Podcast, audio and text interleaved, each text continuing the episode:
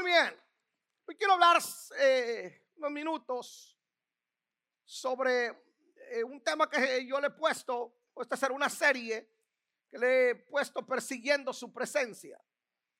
Y todos los que estamos aquí deberíamos de estar conscientes de que Dios está en esta tarde acá.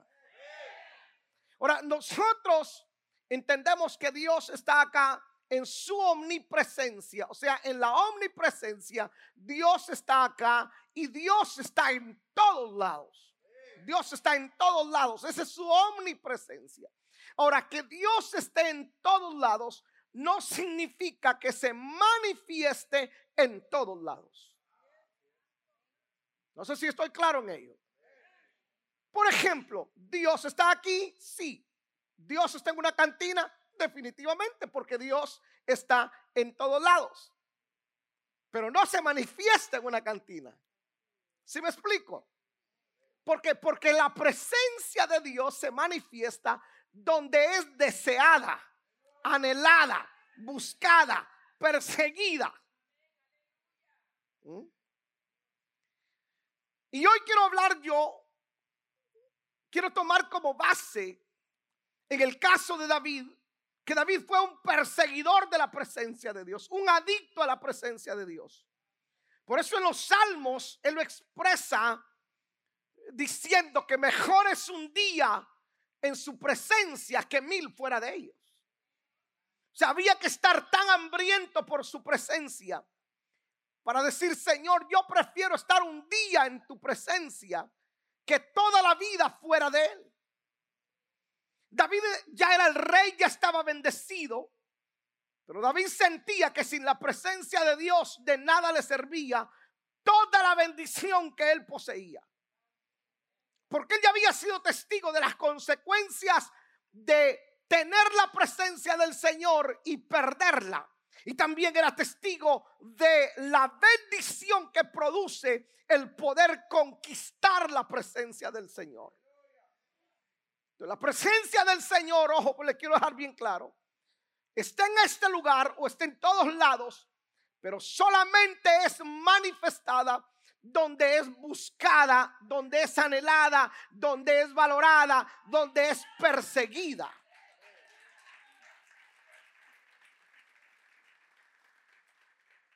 Quiero que lea conmigo el segundo libro de Samuel, capítulo 6, su verso 1 en adelante. Segunda de Samuel, capítulo 6, su verso 1 en adelante. Dice la escritura, David volvió a reunir a todos los escogidos de Israel, 30 mil. Y se levantó David y partió de Baala de Judá con todo el pueblo que tenía consigo, para hacer pasar de ahí el arca de Dios. Diga conmigo, el arca de Dios, sobre la cual era invocado el nombre de Jehová de los ejércitos que mora entre los querubines. Pusieron el arca de Dios sobre un carro nuevo y la llevaron de la casa de Abinabad, que está en el collado, en y Usa y Ahío, hijos de Abinabad, guiaban el carro nuevo. Y cuando lo llevaban de la casa de Abinabad, que estaba en el collado, con el arca de Jehová, Ahío iba delante del arca. Y David y la casa de Israel danzaban delante de Jehová con toda clase de instrumentos de madera de haya con arpas, salterios, panderos, flautas y címbalos. Cuando llegaron a la era de Nacon, Usa extendió su mano al arca de Dios y la sostuvo porque los bueyes tropezaron. El verso 7 es, es un verso, es la parte más trágica de la escritura. Es la parte más trágica de la escritura.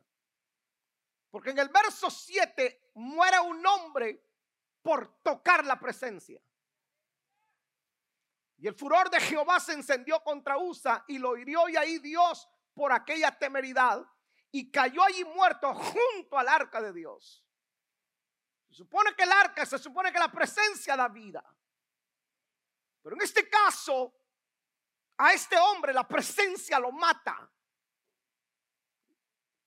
Y es interesante ver, ya lo vamos a entender más adelante, ¿Por qué razón Dios mata a este hombre? Por tocar el arca del pacto. Entonces le dije hace un ratito que no solamente la presencia del Señor debe ser anhelada, la presencia del Señor debe ser perseguida. Debemos de ser perseguidores de su presencia, buscadores de su presencia, perseguir su presencia hasta poder conquistarla. Yo voy a irle hoy despacio para que usted comprenda esto. Porque en todos estos días le hablaré sobre la presencia, porque todo lo que nosotros podamos construir, si no está la presencia del Señor, la caída solo es cuestión de tiempo. Que debe de ser deseada. Por eso David fue en busca del arca del pacto. Para él y para Israel el arca del pacto representaba garantía de victoria. Cada vez que Israel salía a una batalla llevaban el arca del pacto. Porque ellos estaban garantizando que si el arca del pacto iba con ellos, ellos iban a tener victoria. El arca del pacto, la presencia iba delante de ellos y ellos estaban seguros que sus enemigos iban a ser derrotados. Consejo número uno, nunca salga a una pelea en el mundo espiritual si la presencia de Dios no lo acompaña.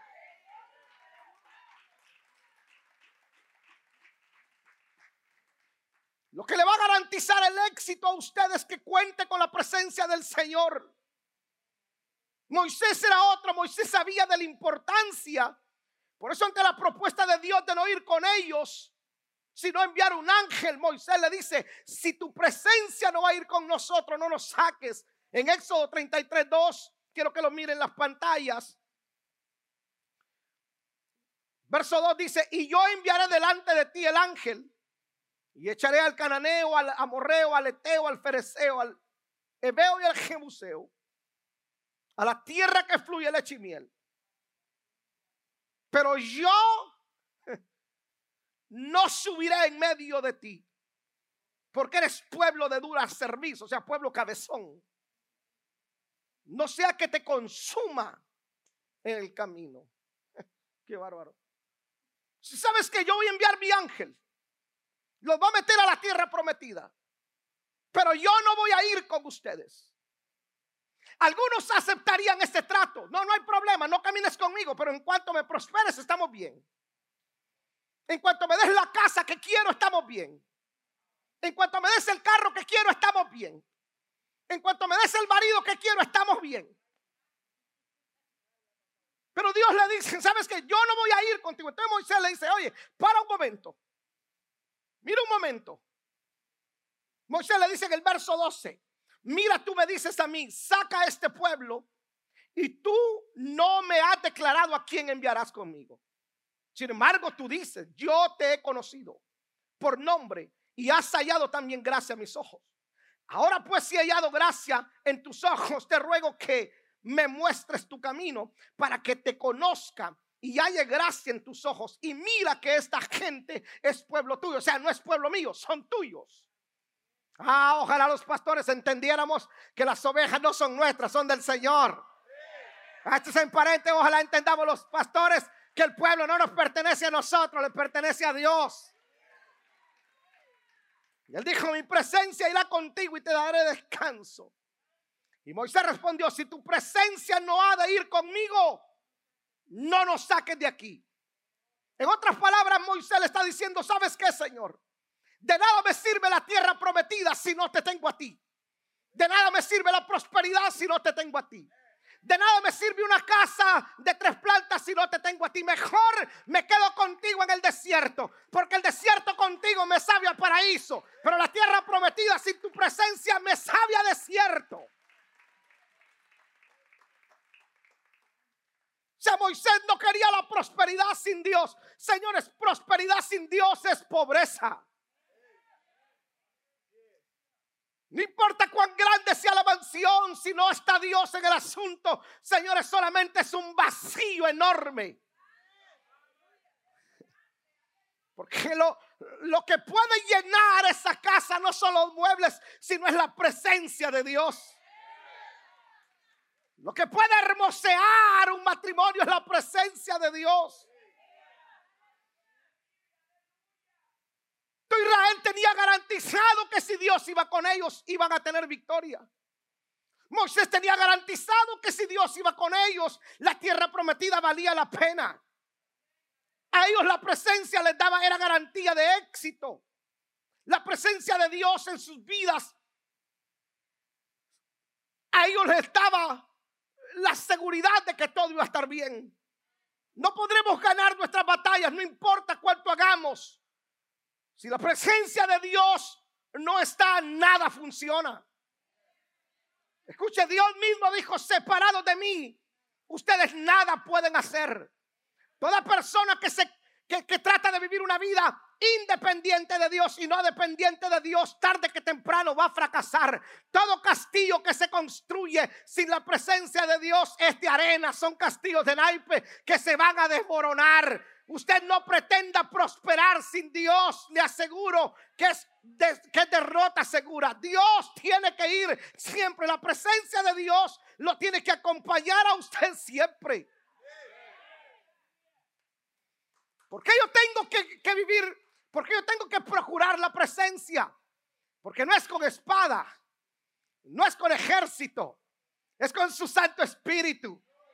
Vamos, no es con talentos, no es con dones, no es señores con dinero, es con la presencia del Señor. Los demonios no se reprenden con, con plata. Las enfermedades no se echan fuera con dinero. Es con el poder del Espíritu de Dios, con su presencia. Garantice usted que la presencia de Dios vaya delante de usted y tendrá éxito. Vamos, levante sus manitas al cielo y diga conmigo, si la presencia de Dios va conmigo, tendré éxito. Oh, aleluya.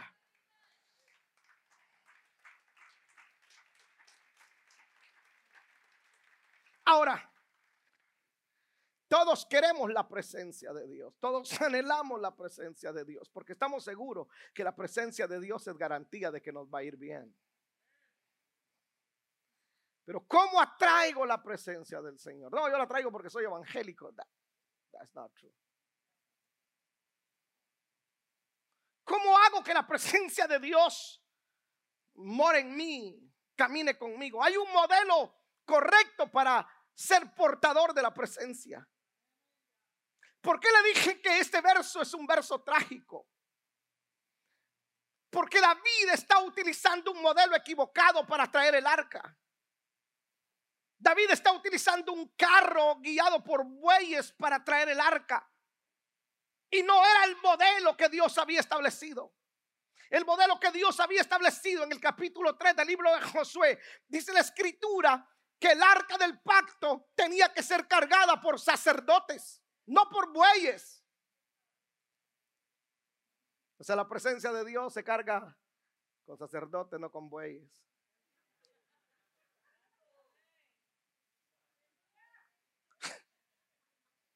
No malinterprete las cosas. Tenía que ser cargada por sacerdotes. No en un carro, por muy nuevo que fuera. Tenía que ir en los hombros de los sacerdotes. Y dice el libro de Josué que los sacerdotes se levantaron de madrugada y tomaron el arca del pacto y comenzaron a caminar. Y detrás de ellos iba el, pueblo entero. Lo que iba delante era la presencia. No iban los soldados, iba la presencia. No iba Josué, iba la presencia en los hombros de los sacerdotes. Los sacerdotes representan consagración, obediencia, santidad, entrega, compromiso, llamado. Y entonces David equivoca al, poner eso en hombros o, o en el carro guiado por los bueyes. La presencia es atraída cuando nosotros nos consagramos a Dios. Sin consagración no hay presencia. En otras palabras, la presencia no camina con chuletudos. Ah, no, no, no, no. Usted como que no viene hoy conectado. La presencia de Dios no camina con carnales. Para conquistar la presencia del Señor yo tengo que vivir una vida consagrada a Él. Una vida en santidad, una vida en obediencia. Dios no camina la presencia de Dios. No camina en rebeldía. No puede Dios caminar con un rebelde porque lo puede consumir. La presencia de Dios es atraída donde hay santidad. Huele la santidad. Santidad no es ropa, santidad es tener un corazón correcto. Santidad es tener un corazón alineado a Dios.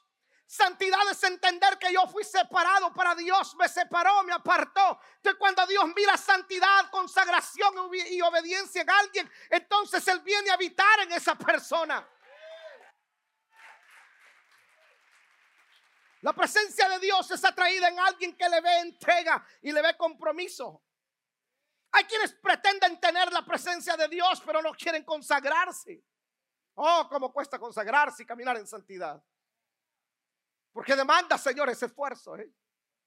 Es negarse a uno mismo, es negarse a la carne, es negarse a los apetitos de la carne. Es decirle a la carne, usted no gobierna, gobierna el Espíritu, usted no manda. Alguien que camina en obediencia el domingo, el día del Señor, arrastra la carne y la trae acá. Aunque la carne le diga quiero sentarme y ver Netflix, usted le dice al cuerpo, usted se va a la iglesia. Vamos, voy a ir despacio porque no quiero herir sentimientos. La gente quiere atraer la presencia de Dios, pero no quieren caminar en santidad. No desean tener una vida entregada a la obra del Señor. Quieren la presencia, pero no quieren compromiso. La presencia de Dios es como el matrimonio. Hay algunos que quieren los beneficios del matrimonio, pero no quieren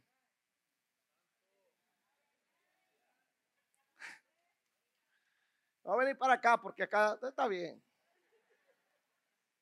La presencia de Dios es como el matrimonio. Llega donde hay compromiso. De querer tener los beneficios del matrimonio, pero sin tener compromiso. Es más, toda mujer soltera, si no hay matrimonio, no suelte prenda. Porque una vez usted suelte prenda, quién sabe si hay matrimonio, quién sabe si hay anillo. ¿Ah? Los casados, mírenme, los casados, usted sabe, usted sabe lo que es tener compromiso, ¿cierto? A usted, ¿verdad que le dieron, cuando lo casaron, le dijeron unas palabras que usted las recuerda? Yo las recuerdo. Promete usted, le dijeron, delante de Dios y del juez o el pastor o el cura o quien lo haya casado promete amarla, promete respetarla, promete honrarla, promete cuidarla. Y uno, pues obviamente, pensando en la luna de miel, a todo decía, amén.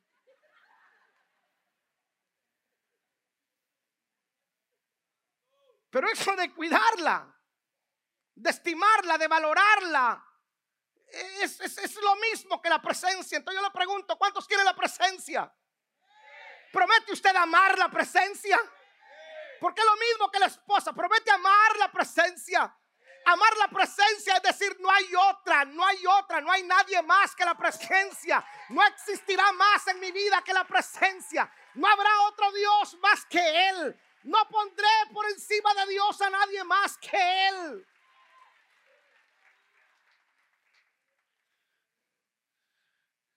Promete honrarla. Mire, es honrar la presencia. Yo le aseguro que ninguna hermana de aquí estaría conforme que su esposo le dé flores a la vecina.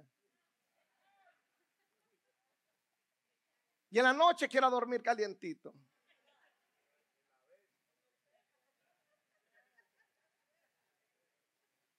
Es respetarla. No importa cuántos años esté viviendo con ella. Y ya el cuerpecito de Coca-Cola se haya convertido en Coca-Cola, pero en bolsa. Pero el trato sigue siendo el mismo, respetarla. No importa cuántas cuántas Miss Universo le pasen a usted, usted no puede porque usted tiene que respetar a la que dijo yo la voy a respetar. Lo mismo en la presencia de Dios, tenemos que respetarla. No podemos irrespetar la presencia de Dios o irrespetar a Dios y pretender que Dios more en nosotros. Cuando entro por esa puerta, yo tengo que saber que me vengo aquí a postrar delante de la presencia del Señor. Por lo tanto, todo aquello que le falta el respeto a Dios, yo no lo voy a hacer. ¿Puedo ir un poco más adentro? Todo aquello que me distraiga es faltarle respeto a Dios. Todo aquello que me distraiga es ofender a Dios. No puedo ponerle atención a las redes sociales, al teléfono mientras estoy en la presencia del Señor.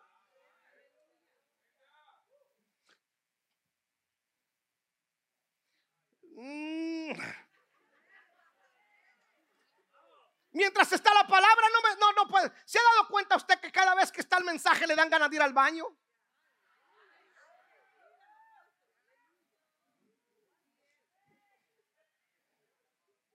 Pero usted puede tener necesidad de ir al baño estando en una corte y no va al baño.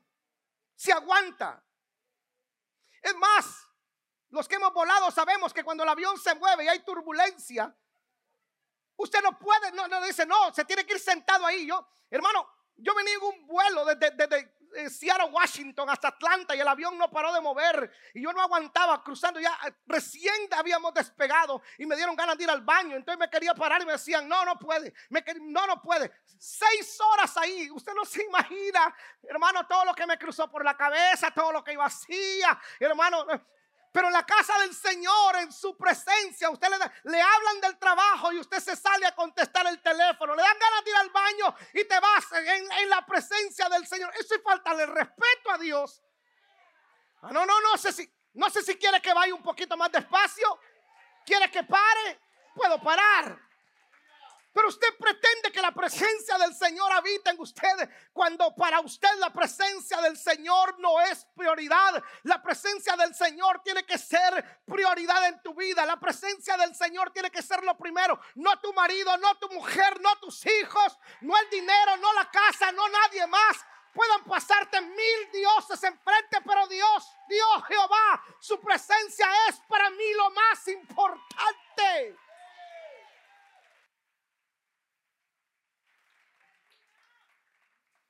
Como el matrimonio, promete amarla, honrarla, honrar su presencia. Los ancianos nos decían a nosotros antes, cuando hacíamos algo fuera del lugar, y decía, hey, no toques a Dios con las manos sucias.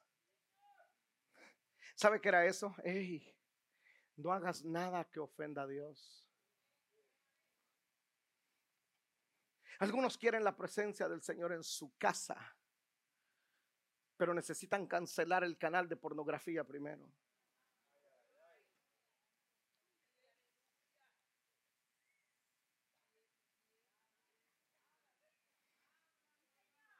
La presencia de Dios, mire qué impresionante. La presencia de Dios a Pérez Usa lo mató. Dice por esa temeridad. Yo quisiera que nosotros los que ministramos en el altar fuéramos más cuidadosos con la presencia. El saber que, que yo, entiendo que todo esto es santo, todo este auditorio es santo, pero cada persona que se sube acá es una influencia, sea predicador o cantante. Si nosotros tenemos conciencia de eso, entonces cuidaremos, respetaremos, señores, el altar, caminaremos en santidad y en obediencia, porque sabemos que Dios nos usa en este lugar. Entonces, antes de subirme a este lugar, ¿Sabe por qué algunos predicadores y cantantes la presencia no los ha matado? Por su gracia eterna, porque de lo contrario, predicadores inmorales, adúlteros, mentirosos. Yo tengo un conflicto entre el don y la santidad, créame.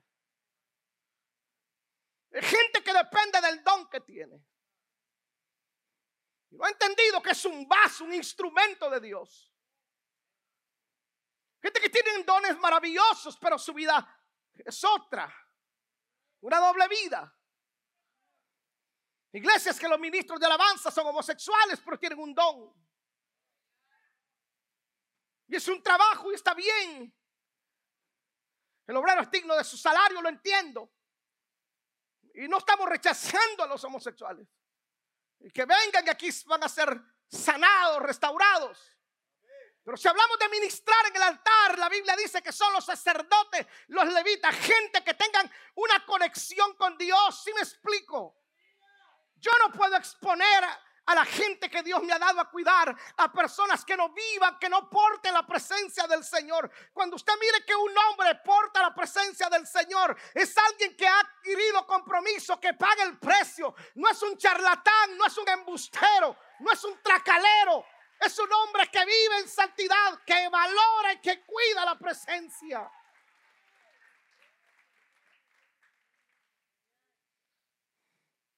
O sea, tener una esposa conlleva compromiso, mantenerla con lo que piden hoy las esposas. No que la Louis Vuitton, que la Blueberry, que la Chanel, como piden. Piden más que extorsionista. Pero uno dice, la quiero tener contenta. Y entonces uno va y dice, ¿cuánto vale eso? Vale cinco mil pases, la choya, la nueva. Con tal que la princesa esté contenta, no hay problema.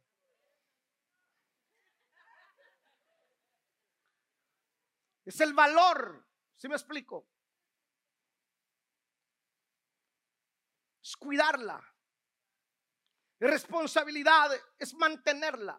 No se trata de tenerla es mantenerla.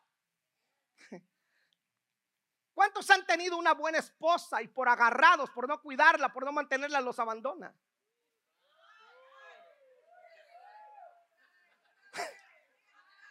Esa no es la vía del mensaje. Me voy a salir, me voy a regresar. La presencia es la misma. Es lo mismo. Cuando no la valoras, no la cuidas. Te abandonas, se va. Porque la presencia del Señor es tan sensible que le gusta estar donde es valorada, donde es, donde es enamorada. A mí me impresionan los versos en el libro de Cantares de la tsunamita con Salomón. Era tanto el deseo de la tsunamita de estar con él que le decía a las doncellas, díganle a las doncellas de Israel, si miran a mi amado, díganle que estoy loco de amor por él. ¿Cómo no iba a querer estar el amado con ella, con la tsunamita, si ella dice, derrito de amor por él? Hermano, la presencia del Señor anda buscando corazones que le digan, por favor, si miran la presencia del Señor, díganle que estoy locamente apasionado por él.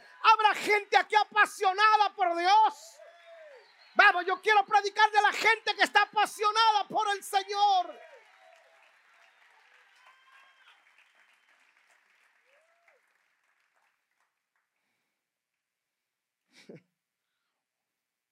Mira el verso 5, por favor.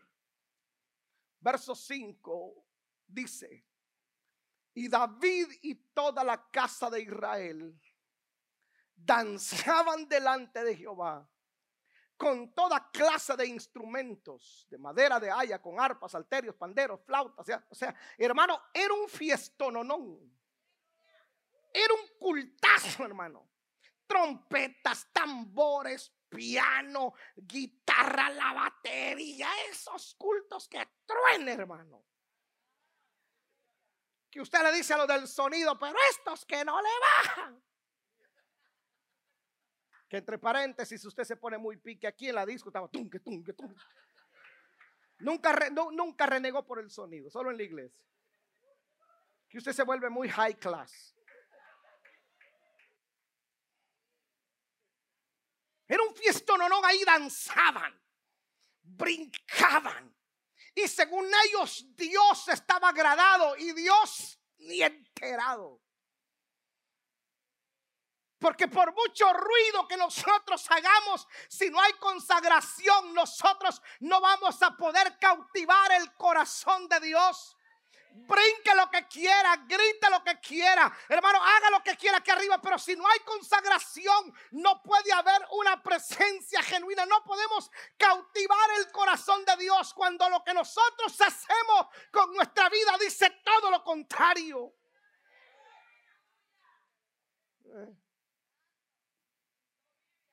Si no es como toques, no es como prediques, es como vivas. David dice, vamos, si lo va a hacer, hágalo bien hecho.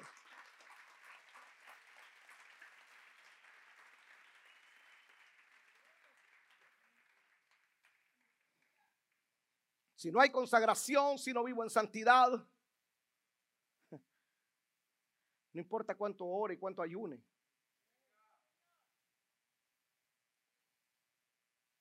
Hay gente que ora y que ayuna y que pretenden con la oración y el ayuno torcerle la mano a Dios. Pero si se, pastor, yo, yo, yo oro, pastor, tres horas diarias, pero no hay santidad, entonces simplemente hablo. Pastor, yo ayuno tres veces a la semana, pero si no hay consagración, no hay santidad, solo aguanto hambre. Por eso la escritura dice que Dios es movido más por obediencia que por sacrificio. Y cuando usted camina en obediencia y en santidad, no es que no lo tenga que hacer, pero usted cinco minutos de rodillas son mejores que tres horas en desobediencia. ¿Sí me explico? Es obediencia, es santidad. Y ellos iban danzando y pensando que estaban agradando a Dios. Y Dios no se agradaba de ellos. Porque por el modelo que estaban utilizando, no era en, la, en el carro, era en los hombros de los sacerdotes. Vamos, voy a hacer aquí este panorama. Lo dije el domingo antepasado. La escritura habla de que, de que el sacerdote es el responsable de estar delante de la presencia del Señor. ¿Sabe por qué las mujeres en las iglesias, en la mayoría de las iglesias, las mujeres son las que más oran, son las que más vienen a la intercesión? Porque nosotros los sacerdotes negociamos, negociamos la consagración con el trabajo. O sea, el que tiene que portar la presencia del Señor es usted, hombre. Cada vez que, en un hogar la mujer es la que más ora, es por la ausencia de sacerdotes. ¿Qué me mira?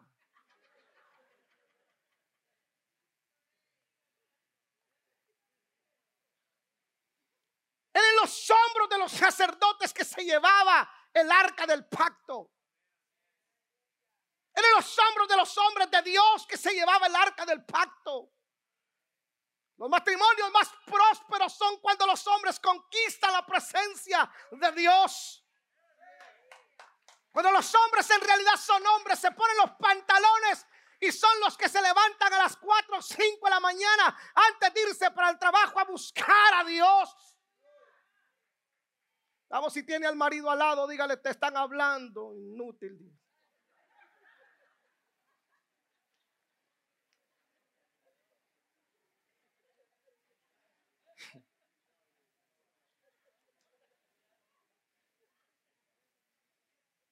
Siempre tendrás consecuencias por menospreciar la presencia del Señor. Si no la quieres, si no la deseas, mínimo no la desprecies. Porque si tú no la deseas, alguien sí la desea. Si a ti no te interesa la presencia porque no quieres compromiso, si a ti no te interesa la presencia porque requiere vivir en santidad, por lo menos no la ofendas. Si no la anhelas, tranquilo, déjala. Ya alguien le dirá bienvenido, yo si la quiero. Número tres. Dígale al vecino, si tú no la quieres, yo sí.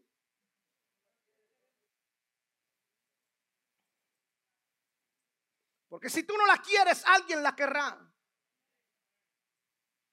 El verso 10 dice, de modo que David no quiso traer para sí el arca de Jehová a la ciudad de David y la hizo llevar David a la casa de Obed Edom Geteo. Y estuvo el arca de Jehová en la casa de Obed Edom Geteo. ¿Cuántos meses? Tres meses. Y bendijo Jehová la casa de Obededón. ¿Ah?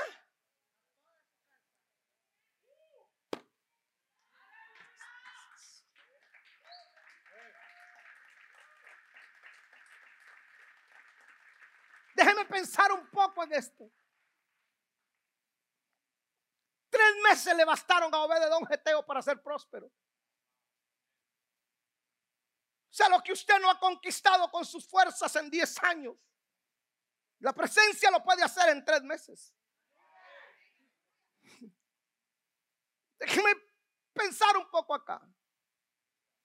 A usted le llega la noticia que un hombre murió, usted enciende la televisión y encuentra el noticiero decir, en la ciudad de Norcross, en Lawrenceville en Chamble, un hombre murió por tocar el arca del pacto. Y entonces David anda por ahí tocando puertas. Y usted sabe que han muerto alguien por causa de la presencia. Y entonces anda tocando puertas buscando dónde poner ese cofre, dónde poner el arca del pacto. ¿Usted qué haría? ¿Usted le abriría la casa? Si usted sabe que se ha muerto alguien por tocarla, usted dijera, ni loco. Algunos le meten doble tranca a la puerta y no la dejan meter. Algunos ni siquiera abrir, no, no, no que se la lleven por otro lado, pero aquí no entra esa cosa. Se mueren mis hipotes. ¿Qué hago yo sin mis niños? No se lo hubiera abierto. Pero Obededón, él sí fue muy espiritual, muy inteligente. ¿A cuánta gente se la ofrecieron pero no la quisieron? La menospreciaron. Y Obededón dijo, si nadie la quiere, tráiganmela a mí, por favor, tráiganmela acá. Y preparó un lugar donde pudiera estar el arca. ¿Sabe lo que yo hubiera hecho? Lo mismo que Obededón hubiese agarrado, hubiese mapeado el piso no sé cuántas veces, le hubiese preparado lugar al arca del pacto, la hubiese tenido ahí en el lugar más visible, hubiese limpiado todos los cuartos poner en orden la casa. Diga conmigo, poner en orden hubiese puesto en orden la casa y hubiese puesto la presencia de Dios en un lugar donde todos la percibieran. Pero algunos no la quisieron. Algunos dijeron, no, es demasiado riesgo, demasiado compromiso. Si usted no la quiere porque requiere demasiado compromiso, hay aquí en esta casa alguno ve de don que dice, no importa, yo voy a correr el riesgo. Yo quiero el arca del pacto, yo quiero la presencia en mi casa. Y lo que tengo que arreglar, lo voy a arreglar pero yo la quiero en la casa. Si usted quiere la presencia del Señor, hay cositas que usted tiene que ordenar en su casa. No mire a su esposa, pero esto es verdad. Pero usted arregla la casa cada vez que va a haber visita. De lo contrario, no. Si no, no, no, va, a venir el pastor, hay que arreglar todo y todo huele rico. Uno entra, entra y dice, ay, qué limpios son acá.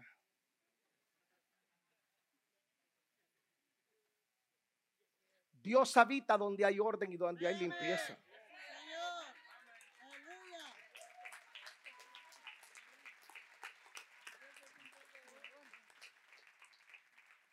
Hay un concepto hebreo o judío que dice que Dios, a Dios le encanta lo limpio.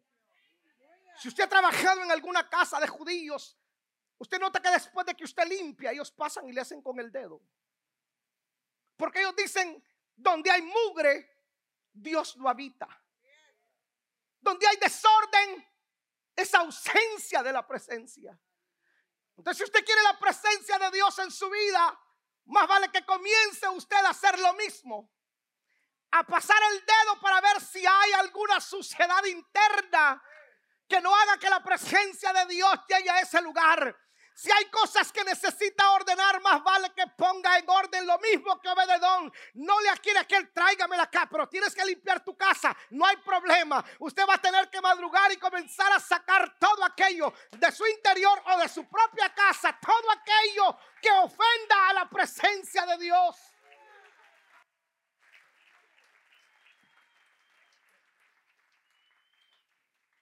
Usted no puede permitirle que ni sus hijos metan a su casa algo que ofenda a Dios. Estábamos orando con Paola por un chico, creo que 15, 16 años. Y pasamos nosotros en tres días, 15 días, ministrando la liberación porque estaba muy endemoniado. Cuando yo, cuando yo le digo que, que, una manifestación demoníaca, que el diablo te habla, es algo impresionante. Paola estaba afuera, embarazada de Josué, de Jonathan, estaba embarazada. Y entonces yo estaba ministrando la liberación. Y entonces me dice el demonio, me voy a salir de aquí, pero me le voy a meter a la barriga a tu mujer para que se muera lo que lleva adentro. Y dije, diablo, porquería, ¿cómo sabe que mi mujer está preñada? O sea, no estuvo cuando lo hicimos.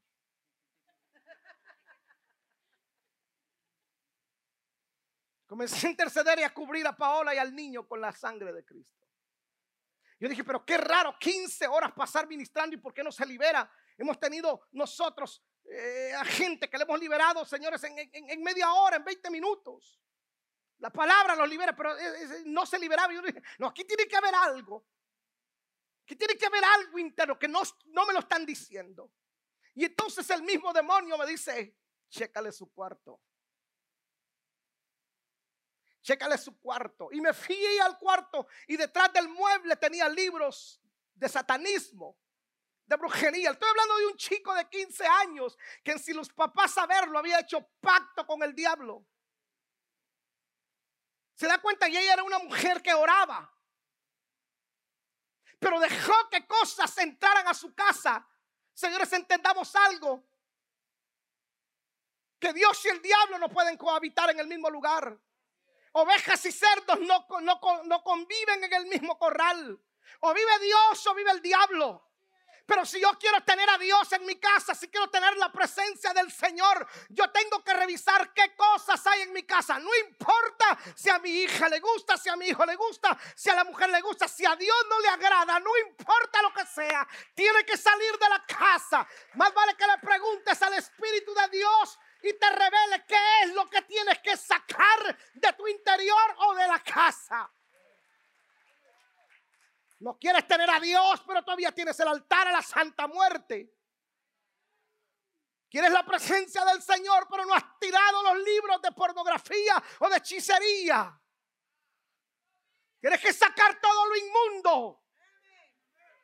Porque te dije hace unos minutos que Dios Busca a alguien que quiera compromiso, alguien que vive en santidad y tú no le perteneces a las tinieblas. O en tu casa vive Dios o vive el diablo, pero tú determinas, yo quiero ser como Obededón. Si alguien no quiere compromiso, yo la quiero. Si alguien no quiere santidad, me voy a esforzar a vivir en santidad. Sé que no es fácil, pero vale la pena contener el arca del pacto en mi casa.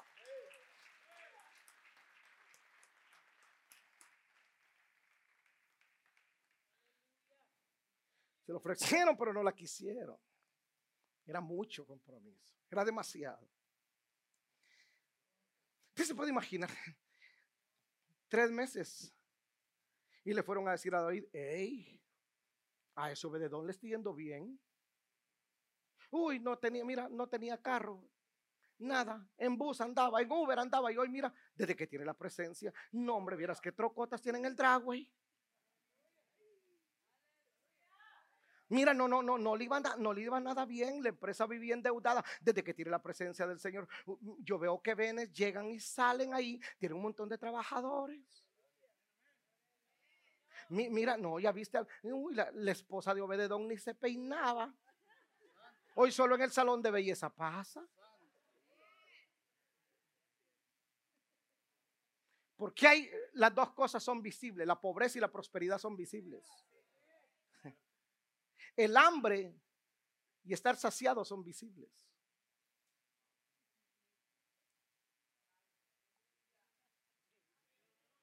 La gente nota. La gente nota, se da cuenta. ¿Eh?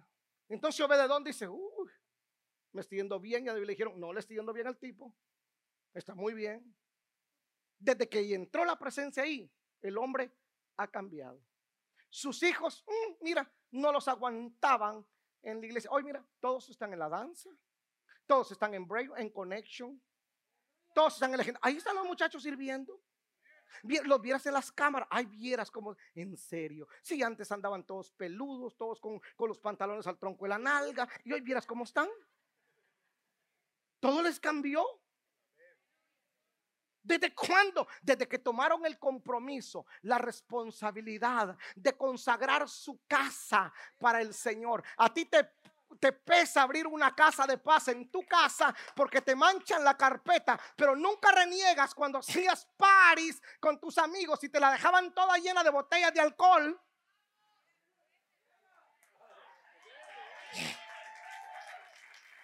Reniegas porque, oh my God, reniegas porque tus hijos ahora están, ni siquiera tus hijos los traen, ni siquiera los traes tú, los traen a los programas de la iglesia.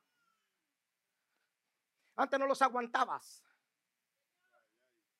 Desde que la presencia de Dios entró a tu casa, tomó control de absolutamente todo. Y eso es lo que me encanta. Que la presencia del Señor no toma control solo de unas cosas, toma control de todo. Toma control de tus hijos, toma control de tu sexualidad, toma control de tu casa, toma control de, de la compañía, toma control de todo. De todo. Se nota cuando la presencia del Señor está en una persona. Se nota cuando Dios habita en alguien. Pero escuche, la gente tiene el concepto y dice, no, yo soy templo y morado del Espíritu Santo, en serio. A ver, quiero notarlo, quiero verlo. Muéstreme. Porque eso se nota.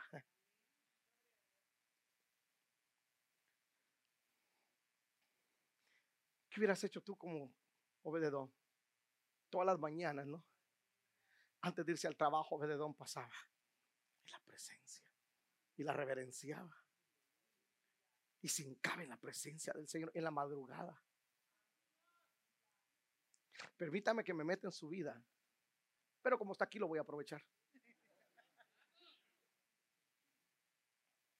Lo primero que hacía Obededón era irse a postrar frente a la presencia, no a consultar las redes sociales, no a checar el teléfono, no a la cafetera. No, era la presencia. Después de estar en la presencia del Señor un tiempo, entonces me levanto con mi café en el shower, me voy al trabajo lleno de la presencia del Señor y se cumplirá el capítulo 45 del libro de Isaías que dice, he aquí yo voy delante de ti y enderezo lo torcido, abro cerrojo, los hago pedazos, buscar la presencia del Señor en la madrugada antes de irte al trabajo o ve de dónde sí, aquí está y la tengo que aprovechar. Ojo, te lo repito, si no la quieres tú, alguien más la va a querer. Aquí hay algún don que está diciendo el que no la quiera, yo la quiero. Si no quiere, yo la quiero. Yo la quiero tener en mi casa. Más de algún don tiene que estar aquí esta tarde diciendo yo sí, me voy a consagrar. Más de algún don tiene que estar aquí.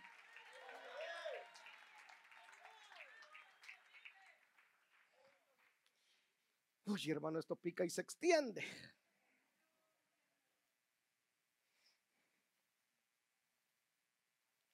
Porque tú te tienes que hartar de vivir una vida cristiana que nada pasa.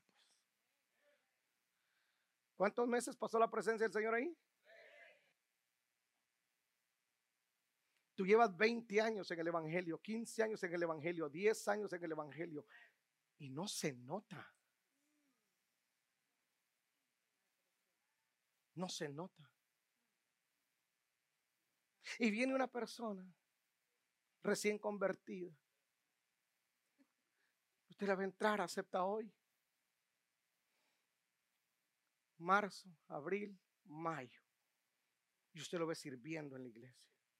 Consagrado. Y entonces comienza a decir, mm, yo llevo 15 años.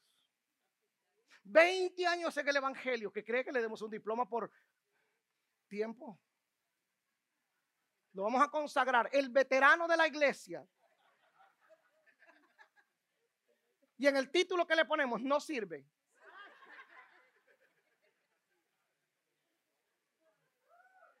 Porque en el título hay que ponerle, no, servidor. Entonces, si no sirve, ah, vaya. Tres meses y comenzó a Dios, comenzó Dios a prosperarlo, comenzó Dios tres meses. No es posible que todos los años que usted tenga en el Evangelio y no se le note que tiene presencia, tiene religión, tiene quizás tanta letra en la cabeza, pero no se le nota la presencia.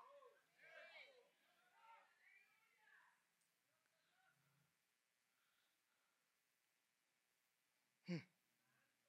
Voy a ir mejor a la última parte porque me están diciendo que corte.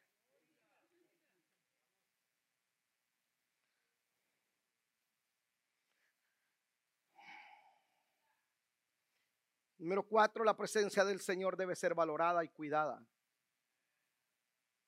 No es cuestión de tenerla, conquistarla. Es cuestión de retenerla. ¿Eh? Es cuestión de retenerla, de aumentarla. Si la tienes, aumenta. Es como la tarjeta de crédito. Aumentale. Cuídala. Es como la esposa, cuídala. La escritura dice que no contristemos al Espíritu de Dios. La presencia del Espíritu de Dios es tan sensible que la puedes perder. Te costó horas, meses o años para conquistarla. Y para que por una estupidez la pierdas. Para que por una calentura la pierdas. No es posible que pagaste un precio y ahora no cuides algo tan hermoso. Usted puede vivir sin su cónyuge. Pero usted no puede vivir si ya la probó. La presencia. Porque usted puede decir sin ella yo me muero. Usted pueda que llore unas semanas cuando el marido se le va. O el hijo se le casa, pero se acostumbra. Pero jamás usted se acostumbrará a vivir sin ella. Porque si la probaste, sabes lo dulce y lo tierno que es su presencia. Y preferirías perder todo. Por eso Moisés le dijo, a mí no me des la tierra prometida si tú no estás conmigo. No quiero nada. Una vez tú la pruebas, hermano, te duele cuando la pierdes. Conocí el caso de un predicador puertorriqueño que se suicidó. Y antes de suicidarse dejó una carta y dijo, me suicido. Porque no concibo mi vida sin su presencia. Porque si tú la disfrutaste, sabes que no puedes vivir sin ella. Porque una vez tú la disfrutas, lo que tú haces para algunos es ofensivo o ridículo, pero tú lo disfrutas. Porque tú sabes que es Él. Porque tú lloras en su presencia y se te corre el make-up y pasas por McDonald's y te dicen, ¿qué le pasó? Y le dices, ah, vengo de una cita. Así, exacto, así me dejó. Y su presencia. Porque una vez la conquistas tienes que cuidarla más que tu propia vida. Más que tu propio ser. Por eso cuando David pecó, David, David no pidió que le dieran otra vez el reinado. David no pidió, eh, no, ¿sabe lo que pidió David? Señor le dijo, por favor, no quites de mí tu Santo Espíritu. Quita el reinado si quieres, llévate lo que quieras, pero por favor, tu presencia no puedo vivir sin ella. Por eso la escritura dice, temprano te buscaré. Habría que estar desesperado por ella para buscarla de temprano y sentir dolor el saber que te puede abandonar.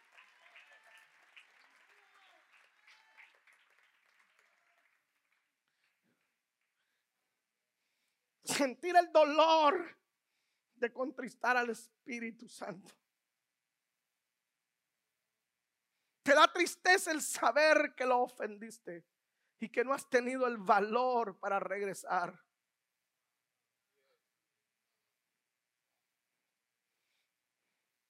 De la presencia del Señor hay que cuidarla. Es como un baby que te lo dan. cuidas porque sabes que de ello depende todo lo que tú sos. Tú me quitas su presencia y lo único que me queda solamente es el talento y la habilidad de hablar. Pero lo que transforma el corazón de una persona, sé que no son mis palabras, sino es su presencia. Tuvo un hombre que me odiaba. Cuando vino a la iglesia me dijo, yo lo odio a usted. Y le dije, ¿por qué? No sé qué usted tiene, qué embrujo les hace, pero vino mi mamá a visitarme y mi mamá era católica. Y vino, la invitaron a la iglesia y usted la tocó, me dijo, y hoy fue y tiró todos los muñecos que tiene y hoy pasa orando. Vino mi hermana y usted oró por ella y lo mismo. Yo le prohibí a mi esposa que viniera. Y un día estaba molesta conmigo y vino. Y usted la tocó. Y hoy solo en la iglesia pasa. Y yo juré que no iba a poner un pie en esta iglesia. Le dije tener los dos.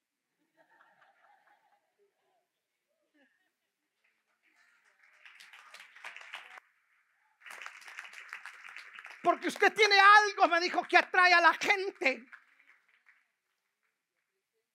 Usted tiene algo que atrae a la gente, me dijo ese carisma. No, le dije, no es carisma. Es la presencia, no soy yo. Es el que está dentro de mí.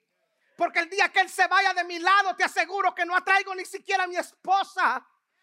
Por eso prefiero perder lo que sea, pero que no se vaya de mi vida. Porque es todo lo que tengo. Todo lo que soy.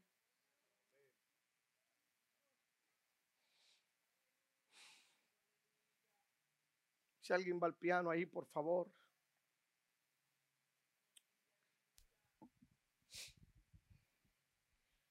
Mire qué poderoso es esto. Quiero terminar con esto.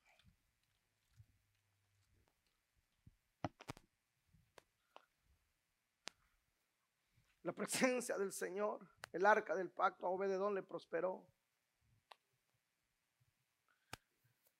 Pero a los filisteos les causó, les causó estragos. Tomaron el arca del pacto y no la reverenciaron como Obededón, sino que la fueron y la metieron. Dice la escritura, lea el capítulo 4 y 5 de Samuel, de primera de Samuel tomaron el arca del pacto y la metieron al templo de Dagón. Ahí la fueron a arrumar en una esquina. Y la escritura dice que el día siguiente cuando entraron al templo de Dagón, su Dios, encontraron a Dagón, un ídolo, un muñeco. Lo encontraron postrado delante del arca del pacto. ¿Sabe qué me dice esto? Que delante de la presencia del Señor, hasta los demonios tienen que postrarse. Por eso la escritura dice que delante de Él se doblará toda rodilla y toda lengua confesará que Él es el Señor. Dagón no pudo, era un ídolo. Era un pedazo de madera, pero cuando la presencia de Dios llegó, ese pedazo de madera no pudo sostenerse y tuvo que postrarse delante. El diablo mismo tiene que reconocer a los que son ungidos, a los que portan la presencia del Señor. No soy yo el que va a huir del diablo, es el diablo que tiene que huir de, de mí, porque donde yo camino Él camina y los demonios tienen que postrarse.